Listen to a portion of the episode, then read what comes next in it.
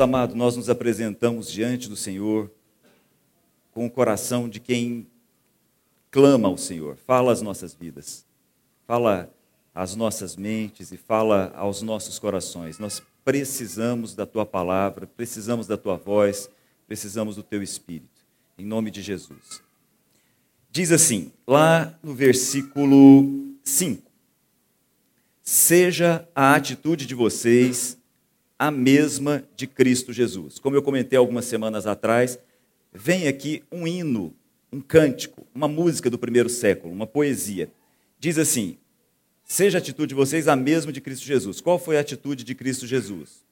Embora sendo Deus, não considerou o ser igual a Deus algo a que devia apegar-se. Jesus não considerou que o ser igual a Deus era algo que ele deveria apegar-se. Mas esvaziou-se a si mesmo, vindo a ser servo, tornando-se semelhante aos homens. E Jesus, presta bem atenção nesse versículo, sendo encontrado em forma humana, humilhou-se a si mesmo e foi obediente até a morte e morte de cruz. Foi obediente até a morte e morte de cruz. Pula lá para o versículo 12. Então, primeiro, Paulo está falando a respeito de Jesus. E aí ele diz assim: olha, assim, do mesmo jeito que eu escrevi a respeito de Jesus agora, assim, meus amados, como vocês sempre obedeceram, não apenas na minha presença, porém muito mais agora na minha ausência, ponham em ação a salvação de vocês com temor e tremor, pois é Deus quem efetua em vocês tanto querer quanto realizar, de acordo com a sua boa vontade. Façam tudo sem queixas nem discussões, façam tudo sem murmurações nem contendas. Tudo bem, vou parar aqui um minutinho.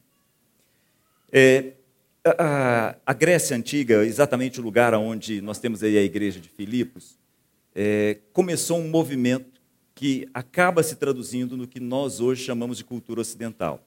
A gente já conversou sobre isso algumas vezes, eu já comentei isso com vocês aqui.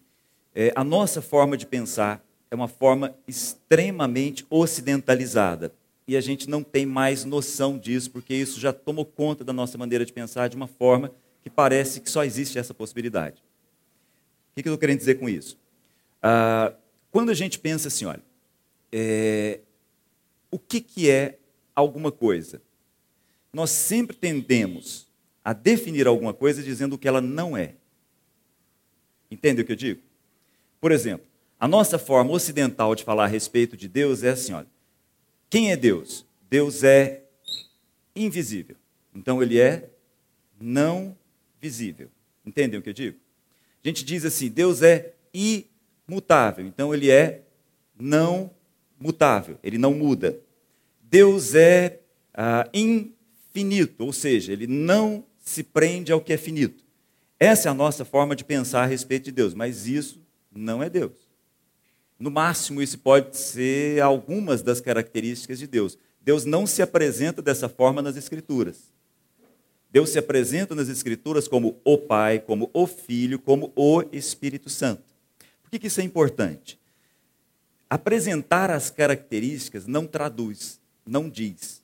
Se uma criança, presta atenção nisso, se eu chegar para uma criança, se eu chegar para uma, um, filho meu e disser assim: olha, meu filho, queria te apresentar aqui o papai.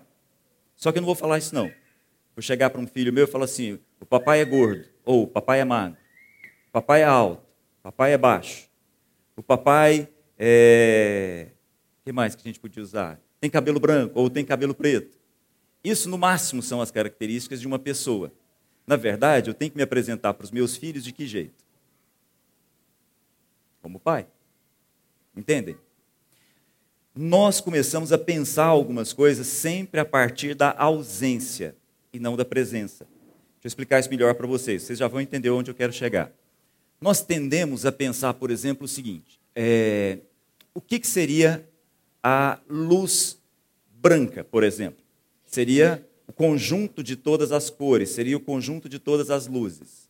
E o que, que seria a ausência de todas as cores? Seria o negro. Entendem? Essa é uma maneira física de pensar. Isso não corresponde ao universo espiritual. Deixa eu explicar isso melhor para vocês. O que, que seria o oposto, o contrário da fé.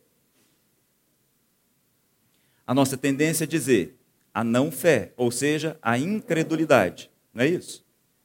Essa é a nossa tendência natural, essa é a nossa forma natural de pensar. Isso não tem nada a ver com o universo espiritual. O universo espiritual diz o seguinte: a não fé, ou seja, o oposto da fé, é uma fé colocada no lugar errado. São coisas diferentes. O Papa Francisco, agora recentemente, colocou uma, uma encíclica muito interessante, onde ele diz o seguinte: o oposto da fé é a idolatria. O contrário da fé, ou seja, a incredulidade, é a idolatria, ou seja, a nossa confiança colocada no lugar errado. Perceba, falta de fé não é ausência de fé. Falta de fé é a nossa fé colocada, por exemplo, na força do nosso braço, colocado, por exemplo, no dinheiro, colocado, por exemplo, na saúde. Ou seja, nós deslocamos a fé para o lugar errado. Isso é não fé, isso é incredulidade. Ah, o que, que seria o contrário do amor? A nossa tendência é de dizer o quê? O contrário do amor, o não amor é o ódio. Não é isso? É uma tendência, né? Tem nada a ver. O contrário do amor é o amor colocado no lugar errado. Por exemplo, contrário do amor é colocar o amor em nós mesmos. Esse é o contrário do amor. Paulo Júnior dá, um, dá um, um exemplo que eu acho muito legal. Ele diz que o contrário do amor é gostar muito. Lembram dessa brincadeira que ele faz? Então, o que é o contrário do amor? É quando eu gosto demais. Por exemplo, uh, eu gosto demais de bolacha. Só que é o seguinte: olha a diferença entre gostar muito e amar. Se a bolacha estiver estragada, eu como? Então, eu amo a bolacha ou eu gosto da bolacha? Eu gosto muito da bolacha. Se ele tivesse aqui, ele ia falar assim: alguém está entendendo o que eu estou falando? Vocês entenderam? O contrário da fé é a fé colocada no lugar errado. O contrário do amor é o amor colocado no lugar errado. Agora, no nosso texto, nós falamos de obediência. Vocês perceberam? Jesus foi obediente, e obediente até a morte. Depois o texto continua e diz assim: olha, vocês que sempre foram obedientes, continuem nesse processo de obediência, desenvolvam a salvação de vocês em obediência, é o que o texto nos diz. E o que seria o contrário da obediência? A nossa tendência é de dizer assim: o contrário da obediência é desobediência. Nada a ver. Absolutamente nada a ver. O contrário da obediência é a murmuração. Presta bem atenção nisso. O texto, inclusive, diz para a gente, no finalzinho, versículo 14: façam tudo sem queixas ou discussões, façam tudo sem murmurações ou contendas, de acordo com a sua versão. O melhor exemplo, quando Paulo fala essa coisa, como bom judeu que ele era, na cabeça dele o que ele tem é a história do povo de Israel. E aí deixa eu perguntar uma coisa para vocês. A marca registrada do povo de Israel é uma história conhecida de todos nós. É a desobediência. Vocês concordam? Eu pergunto para vocês, por que desobediência? Se eles faziam tudo o que Deus mandava. Eles estavam aqui hoje. Deus mandava eles virem para cá, eles vinham para cá. Deus mandava eles voltarem para cá, eles voltavam para cá. Deus mandava eles virem para cá, eles iam. Por que, que a marca do povo de Israel naquele período era a desobediência, se eles obedeciam a absolutamente todas as vezes que Deus mandava eles saírem de um lugar e ir para outro? Interessante isso, né? A nossa maneira de enxergar obediência e desobediência não é a maneira que a Bíblia nos ensina. Esse é um ponto que eu queria trabalhar com vocês. É esse o, o ponto que eu queria discutir aqui, e isso é profundo. Isso exige um certo cuidado. Porque, sem perceber, achando que nós somos obedientes, nós murmuramos. E ao murmurar, ao reclamar, nós somos desobedientes. Isso traz uma série de consequências, assim como trouxe para o povo de Israel. Éder, você pode pôr a imagem aqui para a gente? Vou usar um recurso didático aqui para a gente entrar em detalhes a respeito desse momento. Esse é o Brasil, né? América Latina, ali em cima Estados Unidos. Essas são imagens de satélite, são fotografias de satélite, tá? Então, vou jogar um, vou fazer o seguinte, eu vou aproximar um pouquinho isso daqui. Então, aproximamos um pouco e eu girei um pouco aqui. OK? Não precisa mexer no mouse não, pode deixar que eu, eu mexo daqui. Então, tá aqui o Brasil, vou girar, vou girar um pouquinho mais. Eu acho que vou, né?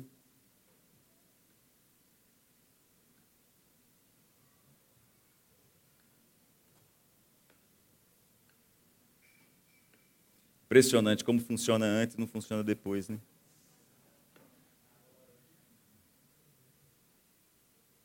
Ó, beleza. Trouxe para cá. Presta atenção nessa imagem. O que, que nós temos aqui? Continente africano? Dá para perceber isso? Voltou lá na oitava série, lembrou dos bons tempos. Bem verde aqui, né? Ok? Isso, obrigado. Aqui, gente, aqui, aqui, bem árido, né? Por quê? Deserto. Ok? Vamos lá. Vou fazer o seguinte: eu vou aproximar um pouco mais dessa região que está aqui. Ó. Então, se tudo der certo. Aproximou não? Engraçado.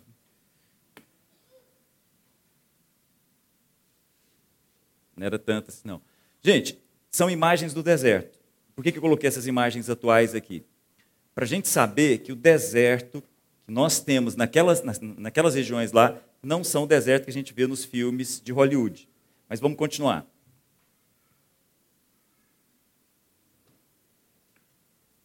Vou aproximar dessa região aqui. Só que antes, de novo, percebem o continente africano? Arábia. Aqui, gente, é o que nós chamamos de Mar Vermelho. E aí tem essas duas penínsulas aqui. Aqui, o mar Mediterrâneo, aqui, Europa, Filipos e assim por diante. Eu vou aproximar desse lugar que está aqui, se tudo der certo.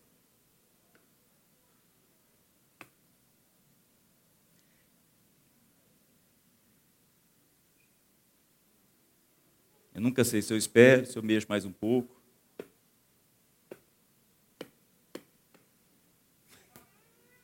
Aperta uma aí. Aí. Beleza. Estou aproximando um pouquinho mais, eu queria chamar a atenção de vocês. De novo, olha.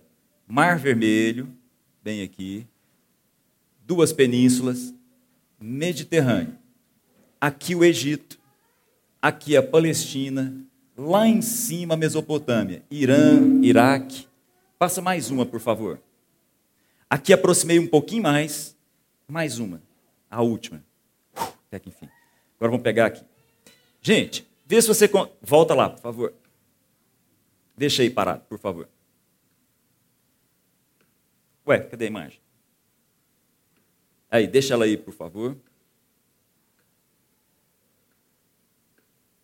Gente, conseguem perceber aqui, olha, Mar Vermelho, as duas penínsulas que eu comentei com vocês. Consegue?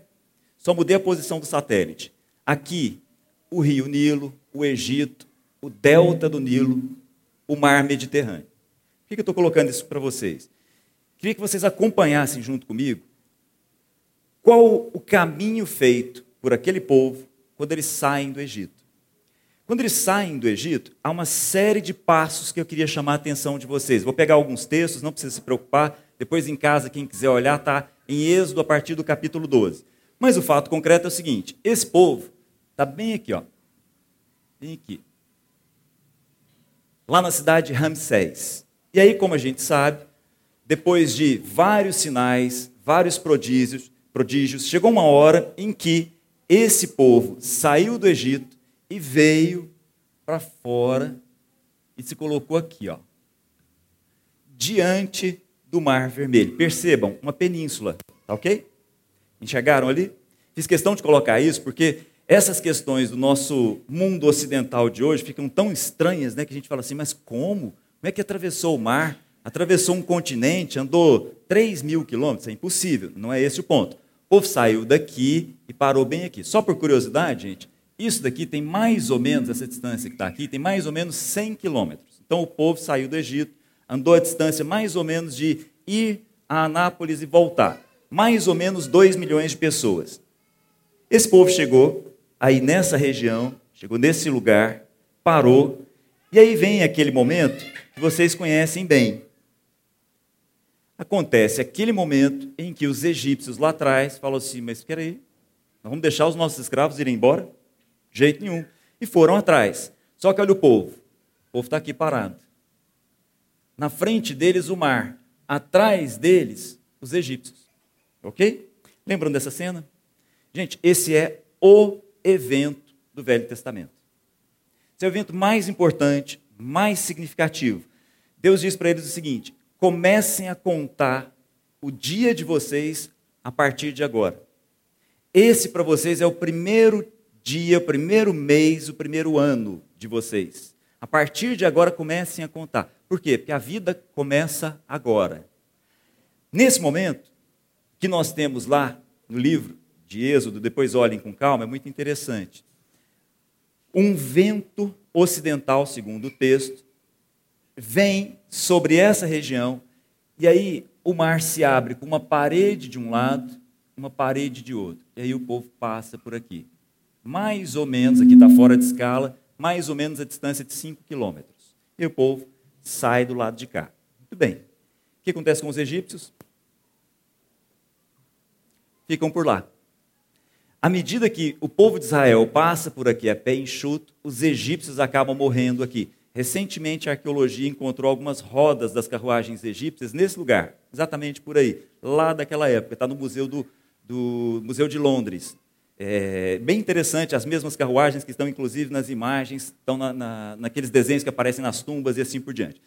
Mas o ponto que eu queria comentar com vocês é o seguinte: esse povo saiu daqui, vem aqui, passou pelo Mar Vermelho, um evento fantástico. A gente não consegue traduzir esse evento com palavras. Muita coisa aconteceu ali. Por exemplo, só a título de exemplo, uma nuvem se colocou entre os egípcios de tal forma que para os egípcios era noite, para os israelitas era dia. Isso é muito profundo, isso é cheio de significado. Várias coisas vão acontecer ali, mas o fato concreto é: eles passam, os egípcios afundam todos e morrem aqui. Mas olha só que coisa. Eles descem bem até aqui, para um lugar que se chama Mara. Mara, na língua hebraica, significa amargo. Então, olha, eles andam três dias, chegam aqui num lugar, e aí, como a gente está vendo na imagem, eles têm sede. Quando eles têm sede, eles clamam ao Senhor. E aí eu vou pegar o texto, não precisa procurar, eles clamam ao Senhor, porque as águas daquele lugar eram, eram amargas. Aí olha o que, que o texto diz para a gente. O povo começou a murmurar. O que, que nós vamos beber? Eu queria chamar a atenção de vocês para isso. Vai começar um processo aqui. Esse processo tem alguns passos. O texto diz: e o povo começou a murmurar. É a primeira vez que essa expressão aparece na Bíblia o povo começa a reclamar. E a reclamação é a seguinte: o que, que nós vamos beber? As águas desse lugar são amargas. Moisés pega um arbusto, coloca nas águas, as águas que eram amargas se transformam em águas doces. Muito bem. O povo continua. Eles andam mais ou menos um mês, descem aqui para um outro lugar chamado Sim. Então, aqui, mais ou menos um mês, eles chegam aqui num determinado lugar chamado Sim na verdade, deserto de Sim. Nesse lugar, acontece de novo o seguinte: toda a comunidade, o texto diz assim: toda a comunidade de Israel reclamou, toda a comunidade de Israel murmurou. Por quê? Porque eles tinham fome. É importante a gente entender algumas coisas. Quando esse povo saiu do Egito, eles saíram do Egito com rebanhos. Inclusive, quando eles reclamam a falta de água, eles falam: vai faltar água para os nossos filhos, para as nossas esposas e para o nosso rebanho. É interessante a gente entender isso. Quando aquele povo saiu do Egito, ele saiu com tudo que eles podiam carregar, inclusive joias. Levou também uma série de rebanhos ali. E chegam nesse lugar e agora eles estão reclamando de fome. O que acontece é o seguinte: Deus diz o seguinte para eles: olha, todos os dias a partir de agora, vocês vão acordar de manhã e vão olhar e vai haver um orvalho sobre aquelas pedras, sobre aquelas rochas do deserto. Aquele orvalho que está ali, na verdade, é uma farinha que vocês vão amassar, aquilo vai se transformar num pão. Eles começaram a chamar esse pão de maná. Isso era de manhã. No final da tarde, algumas pequenas aves, chamadas de codornizes, parecidas com as nossas codornas, chegavam até a praia e caíam próximo da praia, eles pegavam aqui dali e era o suprimento de proteína deles. Então percebam, de manhã eles recolhiam um orvalho que era na verdade uma farinha e se transformava em pão. O texto nos diz, nos diz que aquilo tinha um certo sabor de mel. No final da tarde, eles tinham ali pequenas codornas que chegavam naquele lugar e os alimentavam. No entanto, gente, a expressão que eles dizem é a seguinte: quem dera, presta atenção nisso, quem dera a mão do Senhor tivesse nos matado no Egito. Veja bem, eles acabaram de passar pelo Mar Vermelho e viver aquela experiência fantástica. Eles acabaram de viver recentemente aqui águas amargas sendo transformadas em águas doces. Eles acabaram de viver o fato de que de manhã eles tinham café da manhã, no final da tarde eles também tinham alimentação, todos os dias. Aí eles dizem: quem dera a mão do Senhor tivesse nos matado no Egito.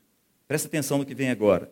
Lá nós nos sentávamos ao redor de panelas de carne e comíamos pão à vontade. Isso é verdade? Quando eles estavam lá no Egito, eles se sentavam ao redor de panelas de carne e comiam pão à vontade? Eles eram o que no Egito? Escravos. A vida lá era cruel. A expressão do escritor de Êxodo é: eles viviam sobre cruel escravidão. Eles não se sentavam ao redor de panelas de carne. Eles não tinham pão à vontade. Isso não é verdade. Só que olha que coisa interessante que acontece aqui. Quando nós começamos a murmurar, quando nós começamos a reclamar, nós começamos a olhar para um passado que não existe e a criar coisas que não existem. E aquilo passa a ser uma verdade para nós. Entenderam? Eu vou repetir. Tudo começa com a reclamação. Tudo começa com a murmuração.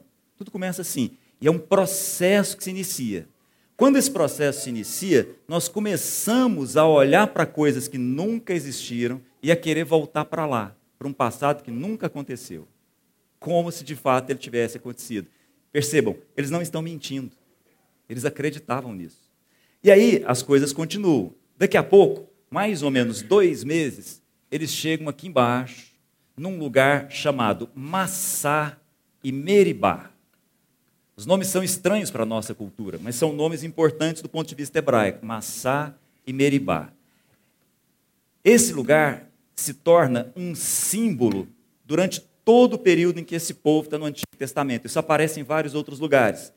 Isso aqui não é mais o lugar em si. Isso agora se transforma em algo mais profundo, pelo seguinte: de novo o povo reclama da falta de água. Gente, pensa comigo, olha o que está acontecendo. Esse povo viveu tudo aquilo que eles viveram na saída do Egito. Passaram pelo Mar Vermelho, estão vendo água se transformando, estão vendo comida chegando para eles todos os dias. De repente, eles chegam aqui de novo e falam assim: Nós não temos água, nós vamos morrer. Só que o processo continua. Aquele processo que tem a ver com olhar para um passado que não existe, agora chega num outro estágio. Olha o que, que eles dizem. Eles dizem assim: Queixaram-se a Moisés e passaram a exigir dê-nos água para beber. Aí eles colocam uma frase importante. Eles dizem assim: O Senhor está entre nós ou não? Entendem? Gente, olha o processo que começa quando nós murmuramos. Olha o processo que começa quando nós começamos a reclamar das coisas. Primeiro, nós olhamos para um passado que não existe, começamos a acreditar que ele é verdade. Segundo, nós começamos a desacreditar que Deus está entre nós ou não. Entende como é que isso é forte? O contrário da obediência não é deixar de obedecer, porque eles aonde Deus mandava eles irem, eles estavam indo. Entre aspas, eles eram extremamente obedientes. Não, não teve um que voltou atrás. Ah, é para levantar daqui, é para ir para lá. Eles estavam sendo obedientes ao extremo, inclusive. Até por falta de opção, né? Até porque não tinha outra opção. Só que a murmuração vai levando a um processo em que esse povo vai se destruindo. Chegam aqui na região do Sinai. Três meses depois que eles saíram lá do Egito, eles chegam aqui nessa região. Chegam no Egito, desculpa, chega no Sinai, no Monte Sinai. Estão percebendo que tem uma coloração diferente aqui, gente? Dá para perceber de onde vocês estão? Isso é chamado de Península do Sinai, porque aqui a gente tem bastante montanha. Então a gente não sabe exatamente qual é o Monte Sinai. Então está aqui a região do Sinai. Eles ficam aqui nove meses, literalmente parados, durante nove meses. Muita coisa importante vai acontecer ali, muita, muita coisa. Moisés sobe ao monte, volta de lá com as leis que vão fazer daquele monte de escravo uma nação. Então ele vai para lá, volta com toda uma legislação que vai transformar aquele povo do ponto de vista civil, do ponto de vista cerimonial, do ponto de vista das relações entre eles. Então começa a história. Não é à toa que esse povo fica aqui nove meses parado. Nove meses, literalmente. Um povo está nascendo aqui. Literalmente, um bando de escravos vai se transformar numa nação. Bem aqui. Só que acontece o seguinte: Moisés sobe ao monte e começa a demorar. Aí eles dizem o seguinte: Arão, irmão de Moisés, venha e faça para nós deuses que nos conduzam. Entendam? Olha o que está acontecendo, passo a passo.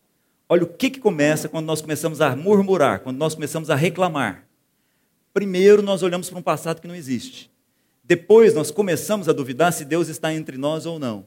Segundo, nós começamos a procurar deuses que nos conduzam, como se nós não estivéssemos sendo conduzidos. Isso que está aqui não foi ao acaso. Todos esses passos aconteceram, como o Daimon comentou no início, de acordo com o controle de Deus. Nada aqui fugiu ao controle de Deus. Eles é que têm essa sensação o tempo inteiro. Nesse lugar, eles recebem um santuário, tabernáculo. Moisés sobe, recebe toda, toda a instrução e o tabernáculo é construído. Depois de um, um ano, que eles saem aqui do Egito, eles agora têm um santuário. Esse santuário, como a gente cantou no primeiro cântico, passa a representar a glória desse povo. Isso é muito interessante. Uma nuvem se coloca sobre esse santuário durante o dia. Durante a noite, sobre essa nuvem havia fogo. Gente, olha a imagem. Olha só a imagem. O santuário fica pronto, o tabernáculo fica pronto. Uma nuvem fica sobre o santuário. Durante o dia está lá a nuvem, deserto, escaldante, a nuvem está lá. Durante a noite, sob essa nuvem que está aqui, sob o santuário, fogo. Quando essa nuvem se levantava, pessoal, recolhia o tabernáculo, que é um templo móvel, e começava a se movimentar. E eles começam a se movimentar. O objetivo desse povo, ao sair daqui, é chegar lá em Canaã. Então, eles agora saem aqui e vão para um lugar chamado Taberá. Aqui, gente, pouco mais de um ano chegam nesse lugar. E aqui as coisas começam a mudar. Eles continuam reclamando. Só que agora a posição de Deus muda. Que agora a ira de Deus se acende nesse lugar. Taberá é se acende. Que agora o tratamento de Deus não é mais o mesmo. Já tem mais de um ano que esse povo está acordando de manhã com o café da manhã pronto. Tem mais de um ano que esse povo está no final da tarde recebendo tudo aquilo que eles precisavam receber. Tem mais de um ano que a roupa não se desgasta. Tem mais de um ano que as sandálias não se desgastam. Tem mais de um ano que eles estão vendo a glória de Deus presente no meio deles. Só que eles continuam vivendo um processo cada vez pior e começando a reclamar. Aí eles vão na direção de Canaã e chegam num lugar chamado Cádiz. Ou Cádiz Barneia. E aqui acontece uma coisa muito relevante. Deus diz para o povo o seguinte: Moisés, envia alguns homens em missão de reconhecimento. Escolhe um de cada tribo e vai dar uma olhada lá. A gente conhece bem essa história. Os doze voltam, trazem um relatório, um relatório de incredulidade. E aí o pessoal diz o seguinte: quem dera, presta bem atenção, quem dera tivéssemos morrido ou no Egito ou nesse deserto. Eles agora começaram a se vitimizar. Então, olha só, olha o processo. Eles começaram reclamando. Eles continuaram reclamando. E essa reclamação se transformou em olhar para trás e ficar buscando coisas que não existiram como se existissem. Isso começou a passar então por duvidar se Deus estava entre eles ou não. Começaram a reclamar a respeito desse fato. E agora, chegamos num estágio final de se vitimizar. Ah, quem dera a gente tivesse morrido lá no Egito, ou se a gente tivesse morrido nesse deserto mesmo, porque essa terra que a gente deveria possuir é uma terra que tem muitos gigantes, tem muitos inimigos, tem muitas dificuldades. Ah, quem dera a gente tivesse morrido. O que acontece daqui para frente? O que acontece daqui para frente é que a vida deles se transforma num ciclo aonde eles não saem do deserto. Isso era para ser assim? Projeto de Deus para esse povo era de dois anos no deserto. No início do segundo ano, eles deveriam passar pelo Jordão e entrar na terra que era de fato deles. Como eles começaram a desenvolver um processo que começou com a reclamação, com a murmuração, eles foram se auto-sabotando até chegar a um ponto em que eles não puderam sair daqui mais. Gente, o deserto faz parte das nossas vidas. Não é uma opção.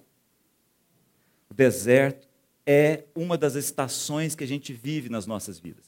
Jesus foi ao deserto, mas ele saiu do deserto.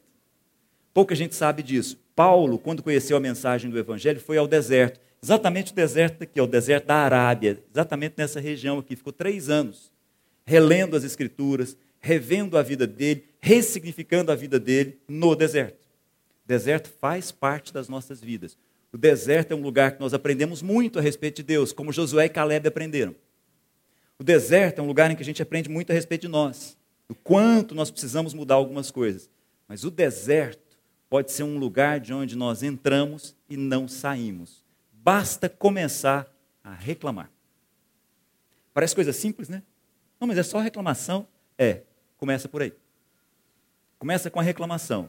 Começa por, de repente, achar que é vítima. Começa por passar por coisas que pareciam melhores. Começa também por passar pela dúvida se Deus está entre nós ou não. Passa, inclusive, pelo seguinte: será que a gente não encontra outros deuses que nos conduzam? Começa com a reclamação. Forte isso, não, gente.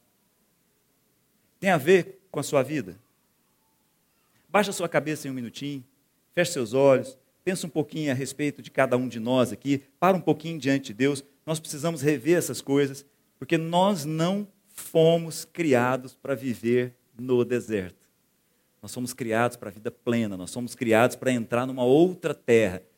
Detalhe: no dia em que esse povo entrou nessa nova terra, o maná ficou para trás e as codornizes também. A partir de agora é uma nova vida de fato. Feche seus olhos um minutinho, vamos orar.